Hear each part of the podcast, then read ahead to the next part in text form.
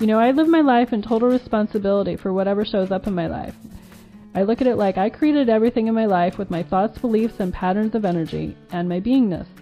And if something shows up in my life that I don't prefer, I look at how did I create this and have it enter my reality. And then I ask, well, what new choice can I make to have something new show up? Or how do I get rid of the thought, feeling, or belief and delete it? You know, I scout around in my reality and find the things that I need to delete so that I can raise it up. And we're going to show you how to do that. You know, for anything to change, you have to actually choose the change, then allow it to show up by being the field of energy, being the invitation and the open door for change, your life will. Gratitude is the embodiment of the attitude of appreciation. That's why it's a little bit higher frequency. It's like you're living from the soulful energy of who you really are. You without your garbage and luggage. It's your natural state. It's the energy field that you use to be born into your body. You know, it's the creative energy force. You know how we all love to hug babies and be in their energy field? Well, that's because they haven't taken on all the fear, anger, worry things yet. Their energy state is spacious, grateful, loving. Sure, they have moods, but the energy field is open and easy, and they move through it rather quickly. They don't stay stuck and simmer in anger and frustration, unless we as parents train them that way, or we don't handle them properly. But it's all about you as a parent opening your energy field and moving into love, joy, appreciation. And this allows your child to move into love and above again and again and again. It's being the energy of gratitude that moves them up the scale. And so, how do you do this regularly? Well, let's start with allowing the energy to come into you so you can feel it. Recall a time you are grateful for something.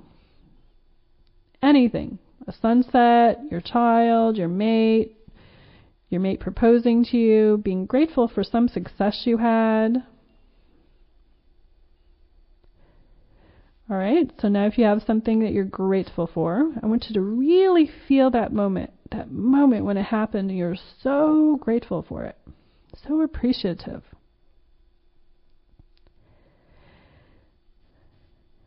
Now I let that energy come into my heart and I ask it to radiate out my whole being. If you just ask energy to move, it'll do that.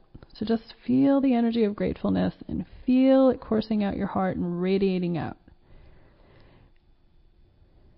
See it filling your whole cells. And this is the energy you invite into your day.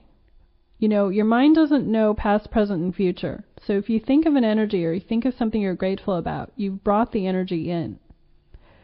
A gratitude and appreciation journal is a simple way to really just get started feeling the good consciousness inside you. Your commitment to this says, Hey, universe, I am choosing to focus my time on this planet to raising my consciousness. I am deciding to focus my energy on making this important in my life. Whatever we focus on increases and attracts to us more of the same.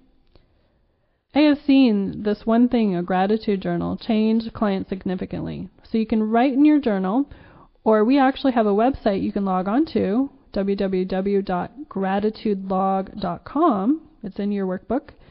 And you can sign up. And you can even follow me there at gratitudelog.com backslash Christie Marie Sheldon. You can find it in your workbook. The important thing is the commitment to it.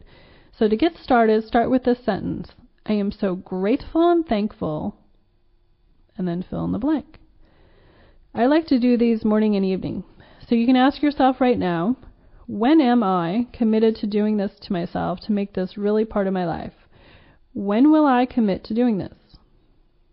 I like to commit to things for 30 days, and then when it works, it becomes a part of my habit and a part of me, and then I naturally commit to doing it for 60 days and 90 days. You know, it's your life. You deserve to have this energy running through your body every day. And eventually it becomes a part of who you are. And then you naturally start looking through your life with this filter of gratitude. I do it throughout the day by blessing things. We'll cover this in the upcoming material as well. But the luckiest people I know are also the most grateful. So write down something you're grateful for. And then ask that energy to turn up in you. Just feel it. I'm so grateful and thankful this is in my life. Embodying it means feeling this energy in all parts of you. It's attractive energy. So sense this energy. I'm so grateful and thankful. I am so grateful and thankful I'm here on this earth. I am so grateful and thankful for each breath. And then really feel it. Now, if gratitude had a color, what color would it be? Because you can ask the gratitude in your body to turn to a certain color, and then you can increase it, make it more dense and technicolor. Or you can imagine a dial in front of you, and then just start turning the energy up. At first, it may be like exercising a new muscle, but just keep at it, and you'll start to be able to generate this energy at any moment. For me, I can turn it on, and it feels like warmth in my heart that radiates out. And I can make it so intense that it feels ecstatic, and I start laughing and giggling. But it's a measurable energy, and once you exercise the muscle, you can do it in two seconds too. And it may take a little energy for some people to just really do this, but keep at it. It just means you have some blocks on feeling and maybe some emotional energy that needs to be cleared. And you may have to delete this from your vibration. And we're going to cover this on the CD for clearing your energy. And this is why this course is all accumulative. The more you do, the faster it works, and all the tools work together.